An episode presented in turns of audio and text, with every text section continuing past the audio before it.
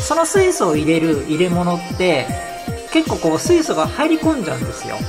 磁石で冷凍しようよって話になったんですよどういうこともうだから東京電力とかいらないかもしれない 俺電力俺電力科学のラジオラジオサイエンテ科学のラジオこれは日本放送アナウンサー聞きたがり吉田久典が国立科学博物館認定サイエンスコミュニケーターで大学講師をしながら芸人をやっている不可思議変態人間黒ラブ教授とともにさまざまな科学サイエンスを根掘り葉掘りと聞いていく番組である科学のラジオィアラジオサイエンティア間違った話はしないけど正確さにこだわると逆に分かんなくなるので興味を持ってもらえたらこの世界はめっちゃ細かく説明してくれる人がいるのでそちらを参考にしてください今日のテーマはこちら水素社会の落とし穴とニムスそして熱電変換の未来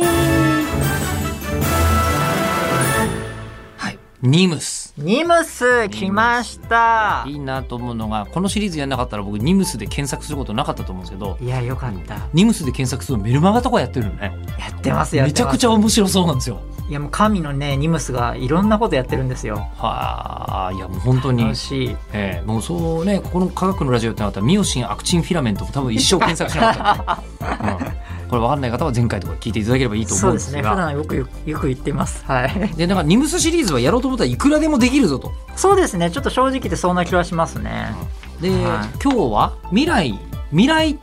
思考のニムスまあ、はいはいはいはい今までも未来思考だったんですけどねニムスね、まあ確かにそうですね、うん今日はその水素社会ってよく言われるじゃないですかあ言う言うであれってことまだまだ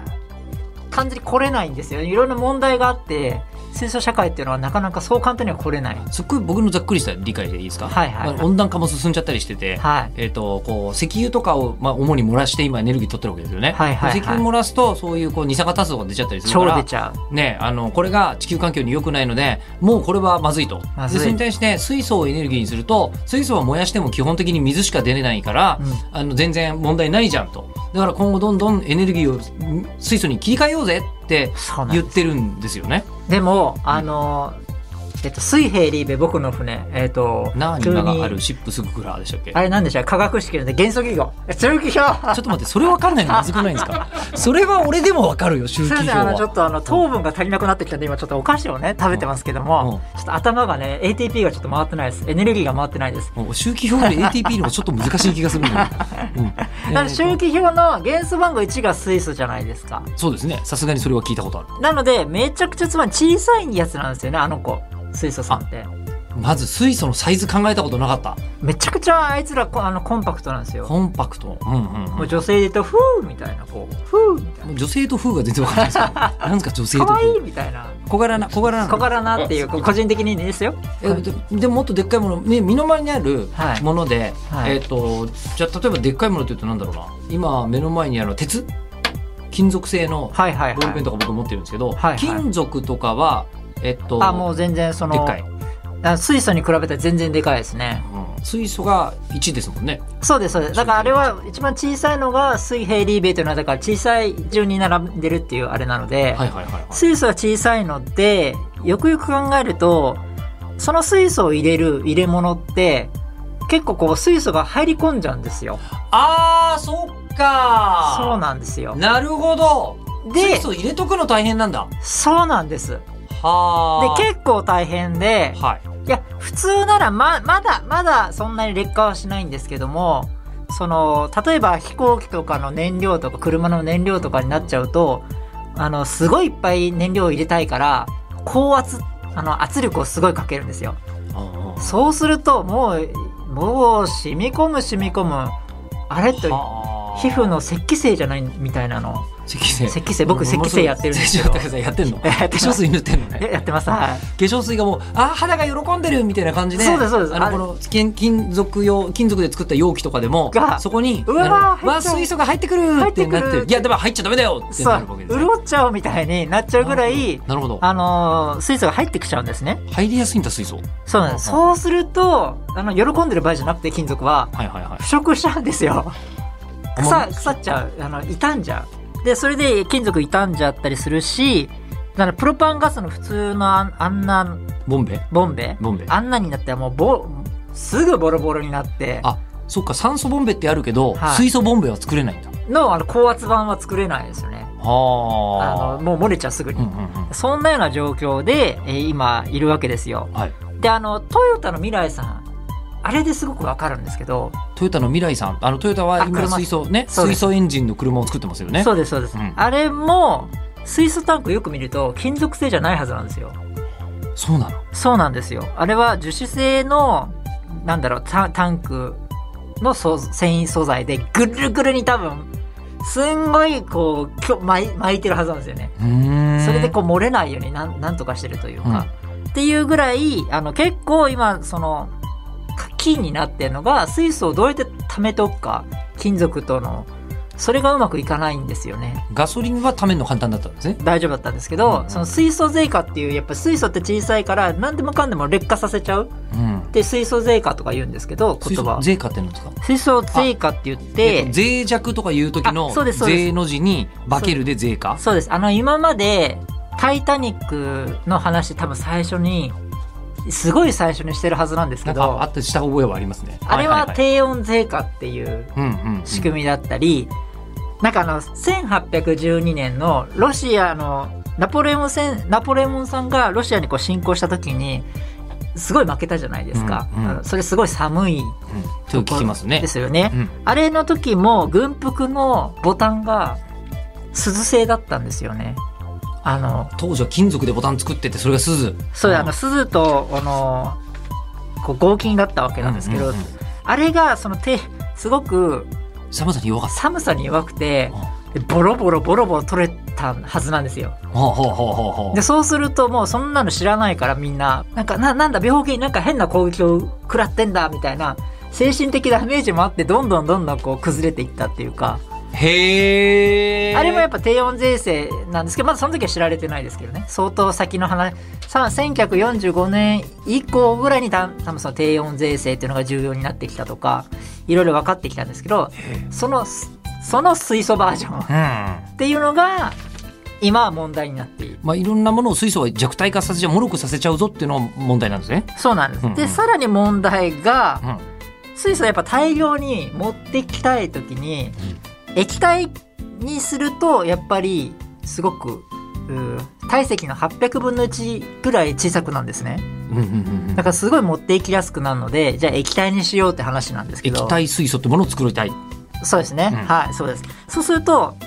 液体にするにはマイナス253度ぐらいかな200そうですねマイナス253度ぐらい9253度。に冷やさないとうん液体にならないんですよいええ素材なんですねあの絶対零度って276度でしたっけ273度ぐらいです、ね、 3度ぐらいはい273マイナス度。 273度ですね、はい、かなりギリギリなとこまで。。かなり冷やさないいと液体にならないでも800分の1になるのでそこに行かせたいんですけど、うんうんその冷やすまでにすごい電気代かかるわけですよね、うんでそれが今ポイントだって困ってるわけですよね電気で冷やす方法がないですもんね多分ね。そうなんですそこでなんとうちのニムスあうちのニムスってうちのニムスが。うちのニムスがまあまあ我が日本の ニ ムスそうが。ニムスがうんうんやったのが磁石で冷凍しようよって話になったんですよどういうこと？そうなんです。で、それがですね、ままずどういうことと思うんですけど、今、世界最高の液化効率、一番ひ効率よく冷やせるっていう最高記録を叩き出してるんですよ。ほう。また、またニムズさん、ま あ、世界記録好きだから、うん。え英雄メダルばっかもらっちゃう。ほそのぐらい、今、液冷凍、あ磁気冷凍っていうのが注目されていてう。、なんすか磁気冷凍って。あの、一般的にも磁石で冷やすことができるんですね。ちょっと、えちょっとそれの、磁石はちょっと、あの、ここに高級な磁石がないと、強い磁石がないとダメなので、ちょっと今日風船持ってきました。同じ原理なんで。例えば伝わるかどうかわかるんないですけど、ポッドキャストで。今風船は確かに持ってきてくれましたね僕の風船はもう本当あの今持ってきてくれてるやつはありがとうございますこれは縁日とかで水入れてボインボインやるやつですよねあこの、そうです、あこの、のなんだっけ、風水風船れです水ね。風船はい。膨らますんですかいや、ふ膨らませないです。え膨らまさないのあの、膨らませる必要はないです。これはあのーここが一番、温度は、あの、感覚が一番鋭いんですよ人間の温度ちょっとが 待ってちょっと待って人間の温度に対する感覚が鋭いのはこの唇と鼻のあの間のところこれなんて言うんだっけこのあのへこんでるとなんこでなんでしょうありますよねあります人中だ そうそこがなんですね、うんうんはいそこであやると分かるんですけどこれを急ここにくっつけて人中に今風船を膨らませてない風船を乗っけましつたけたまま伸ばせばうん熱く感じませんかねあ感じるすごい感じるはずなん本で当すよ、ね、だ、うんこれはあの分かる、うん、でこのまま急に縮めるとあ急に縮めるとなん冷えっかてなる冷えってなりますねあの冷たっ本てな当るに冷たく感じませんなるなるなるなりますなりますわかりますこれっえて何これこれがその磁気冷凍にも同じような仕組みでえっととともそもそもすみませんまずこれでゴムがなぜ冷たく感じるのか知そうりでたすいんよねですけどそうですよねこれどういうことですかえっと風船がはいこうギュインって熱くなると、うんのの伸びまし今伸ばして伸ばしまくると熱熱ってちょっと思ってます熱くなるっていうのは風船の分子がですね通常はいろんな向きに矢印が分子がうん動いまあ揃ってないというふうに思ってくださいいろんな方向に動いてると分子が風船はい、でも引っ張ると、うんこう分子がこう揃うんですね同じ方向を向くはうんいいつもこうやっていろんな矢印向いてた時はエネルギーいっぱい使ってこういう風になってたんですけど、はいはいはい矢印を揃ったのではい、うんうんそんなにこう動く必要ないのでエネルギーを捨てるんですねあそういうもんなんですかそうなんですよちょっとこれつまり風船を伸ばすと分子の、まあ、向きがあるととして全く揃うので、うんうんバラバラじゃないのでバラバラになる時には力がエネルギーが必要なんですけど揃っちゃうとエネルギー必要じゃない必要じゃなくなるのでエネルギーが外に出るとうんうでこれが熱として感じるんですね今、ーんで逆にもう一回急に縮めると、うんこれに戻るんですね、うんうんこの時にエネルギーこれここに戻るためにはここからここに動くためにエネルギー必要なのでエネルギーが吸収するんですねしないといけないんですようん周りから吸収するってこと周りから吸収するんです周りの今は私の鼻の下から奪ってるってことですねそうですそうですこれを、はエい、ネルギーをそうですそうする風と冷たく感じるんですね感じる冷えってな ります冷えってなりますでそれでそれがこれ実はあのエアコンも同じような仕組みなんですけどえそうなのそうなんですよこれエアコンも普段分子動いているんですけど、うんうん圧力かけると分子が動かなくなって、うんうんうん分子の向きが揃ってそこからエネルギーが出るから、あったかく感じる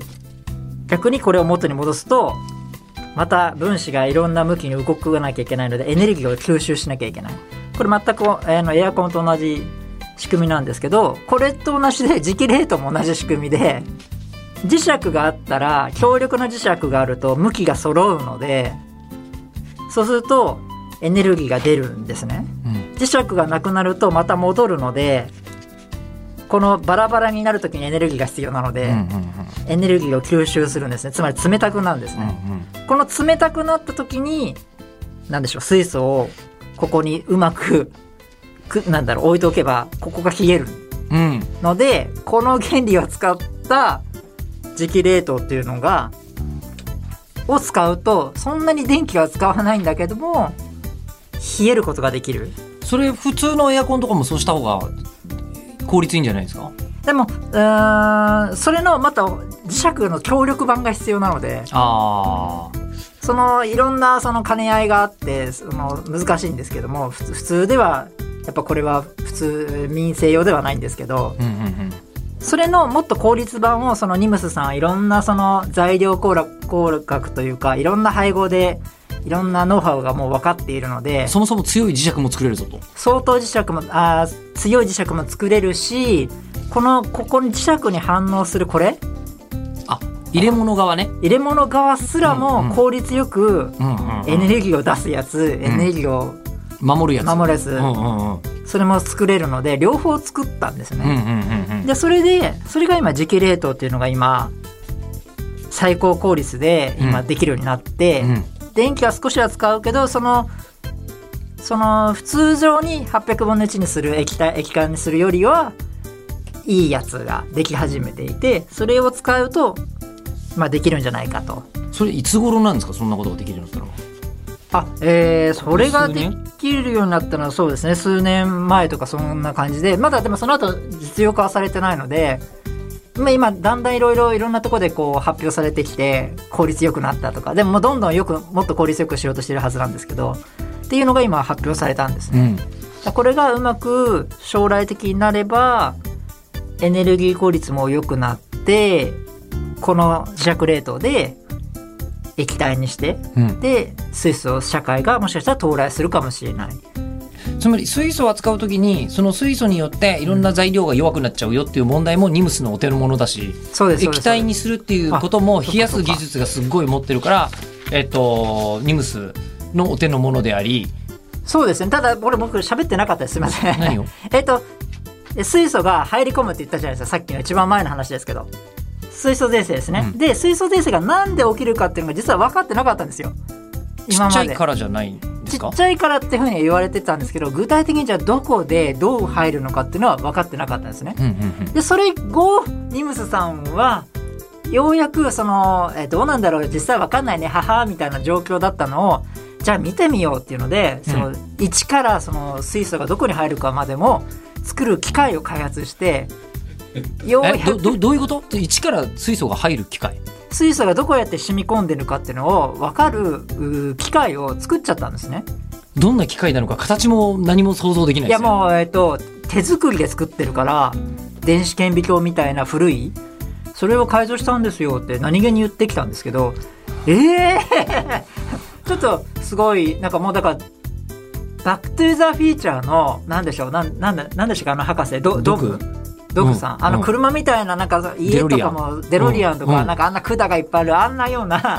ザ実験室みたいな機械でを作っちゃったんですか作っちゃったんです作よっちゃってでそれをじゃあそれ例えばでえっとそれをもうすごい勝手なイメージですけどはいえっとなんか鉄の筒みたいなのにはいはい水素入れるわけですよねそうですそうですそう中でにす気体の水素を入れるで実際うんどうやって入り込むのかが分かってきて、それをそのでっかいそのこう水素の入った筒みたいなやつをそのはいデロリアンみたいなやつにはいこうこのガーンってかけると「はいあ今水素こうやって動いてますね」っていうのがだんだんその染み込む様子染み込がむ様子が分かるように分かるようになってきてなってええ想像のその物質と物質の境界線からはい水素が出てはいあの入り込んでんだろうと思ってたら、うんそうではない状況なのが今分かったんですね。まあ、なんとなく物の隙間から、はい、まあ、水とかだって漏れるわけだしはいねっていうふうに思うんですけ思どったら全然予測も違うようなところから出てきたところまでが今の現状です。えこんなところが出るのみたいな。なんかあのこの水筒この端っこから漏れてたのかなと思っ たら違う全然違うあのとこから全然違うその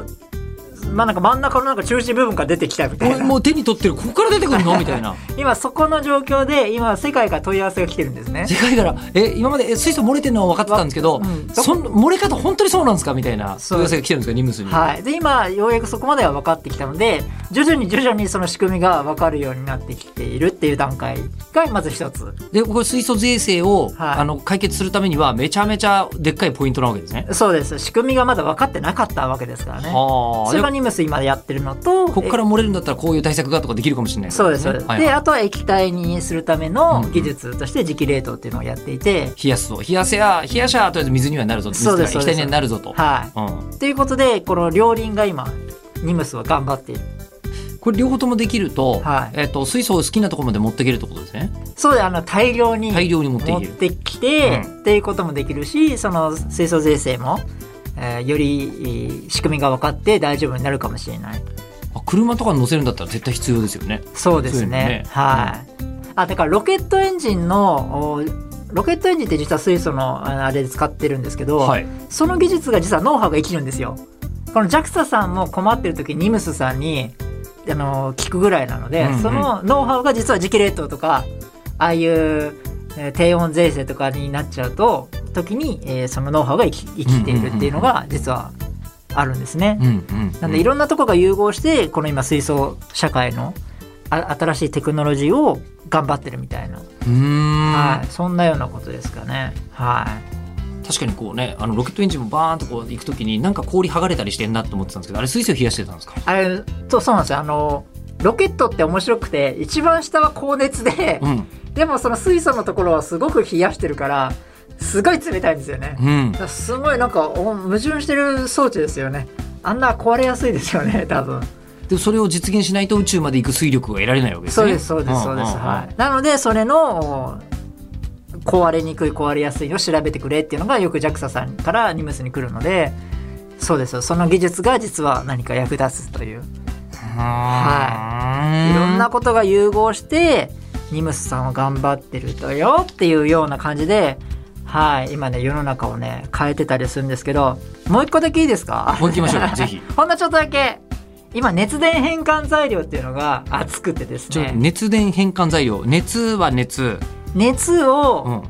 電気に変えるさっきあの熱前電回はい、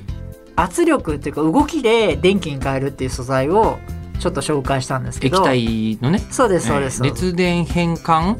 材料材料、うんっていうのが今ニムス結構お自信があるぐらい今開発し始できていて、うん今まであれってこうなんか毒性の強いテルルっていう元素元素があるんですけどうんああいうのが使われていたりしてあんまりこ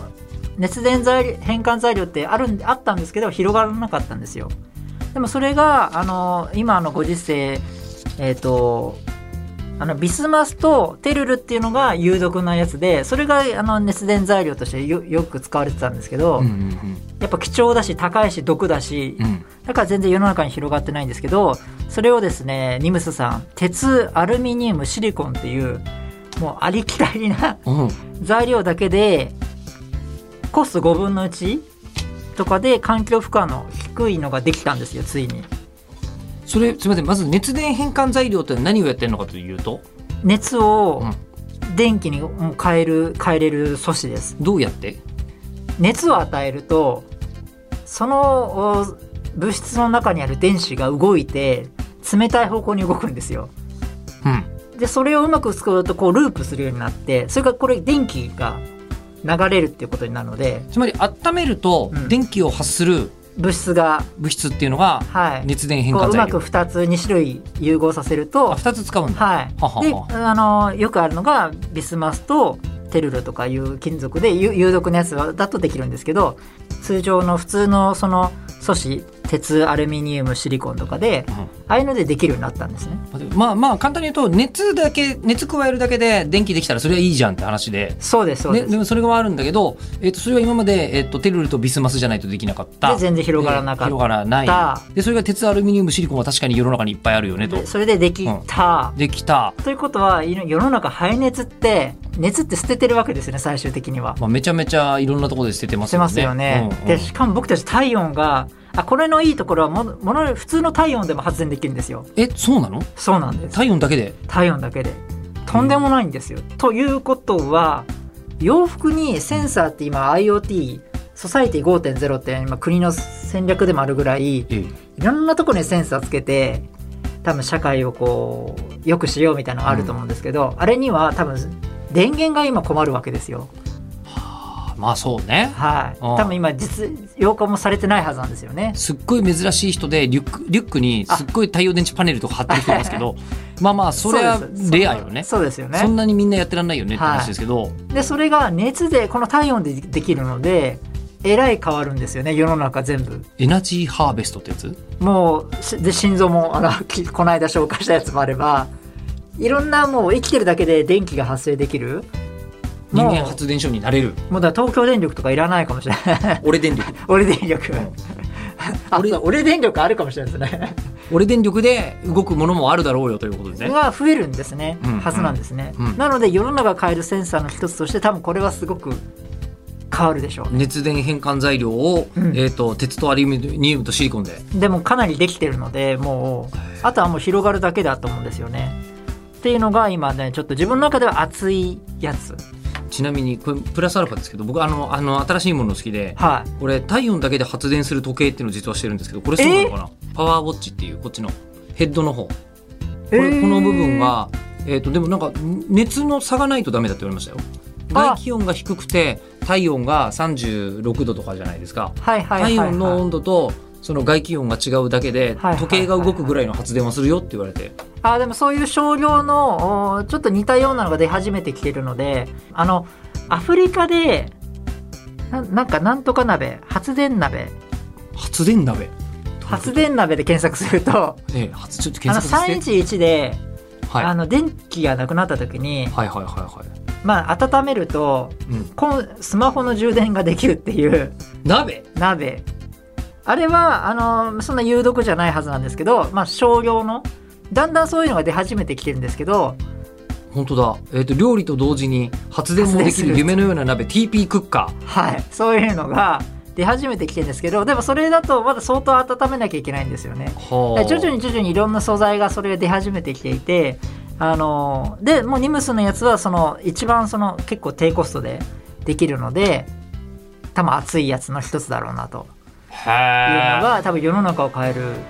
次のステップになると思いますえそうですよねだってね、今そうだな熱でいいんだったらめちゃくちゃ暑い日向とかでもいいわけですよねいやもう本当そうですねですよねで、うん今までそんなとこまであのこう電気引いてくるの大変だったみたいなのがあるわけですよね、本当そうですはでそれが太陽電池とかちょっとやってたけど太陽電池よりももしかしたら効率いいかもしれないいそうですねやつはいそうですまあ太陽電池もいろいろ進化し始めてますけどええええそこまで電線引っ張らなくてもよくなるんだもんねうん電池も持ってかなくてよくなるし洋服にもつくなんてそうだよねいいですよねセンサーでああでもそれなんですかもうそのえっと熱電変換材料ついたパンツとか履いてるだけであ本当そうですよそうでしょ一番体に密着するのその辺でしょそうですそうですただいろいろな問題も出てるでしょうね例えば浮気とかする時とかにええ芸能人のいろんなありますけどあ今ちょっと上受けして GPS とか 洋服とかについてたりああその GPS が、がまあ、例えばパンツ脱いだ時に発動するなんかだったとか あのパンツ脱いだ瞬間にあいつの GPS の電源切れたぞみたいな 脱いでる今あいつ脱いでる今脱いだらあれって思ってそのね幹部のその血管の何かデータが取れなくなったと かなあなるほどなんかいろんなうんうん多分出ると思うんですよね。でああ文春法も多分いろいろハイテクになってくると思うんですよ ね。文書法じゃなくてニムス法が ニムス法がニムスの実験に参加してたはずのタレントさんが今パンツを脱いだことが脱いだこ判明としが判明してここで脱ぐはずがない んですよはおかしいいあろんなね今芸能人のいろいろありますけどすごいもうネルフより管理 がすごいネルフより技術力高い、うんニムスすごいねはいそんなような今感じでございますすごいちょっとなんか熱電変換材料気にめちゃくちゃ気になっちゃったはいなんか最後にそれが入れてよかった気がしますうーん締めとしてねニムスまたどうせ多分ニムス出てくると思うんでしょうけど ねそうでしょうね出てきますね これ出はねてきますねはいということで、えー番組では聞いてる人からの質問を募集します科学的に気になること黒ラブ教授に聞きたいこと感想などはこちらまで科学アットマーク 1242.com KAGAKU アットマーク 1242.com までお願いします例えばじゃあ次のテーマこんなのがいいですみたいなリクエストとかもありんですよねメールでねあー今日のとこは自分でこっちで決めますけどはいはいはい、はい、何にしますテーマなんかいろいろ宇宙ステーションとかでいろいろ出来事があったので宇宙ステーション宇ね宙ステーション一瞬だけちょっと傾いちゃったんです よこの間ちょっと待ってください待ってください普通にあのこの間えうちのねう ちのお父さんがこの間車こすっちゃってさみたいなので言ってますけどあの本当にこすっちゃったみたいなのがあってそんなことが起きてたのなんか噴射しちゃってロケットのあの止まんなかったんですよね止まんなくいやいやてちょっとちょっとちょっといやもう本当にあのあのもうおじさんがサイドブレーキかけ忘れちゃってさみたいな話になってますよ今そうなんですなんか止まんなくて あれって言って緊急事態で宇宙その飛行宇宙のその中にいる人たちが一瞬その脱出ポットまで行ったっていう話があえるー、ちょっとそれ次回はいきますそうですね詳しくははいじゃあ次回そういう話にはいしたいと思います次回もう科学といえばの ね水の水ですよねはい宇宙宇宙ではまた次回吉田久典と科学は彼女プロラブ教授でしたニムスと科学に同時に付き合ってって言われたらどっち取りますうわーどっちもってダメですか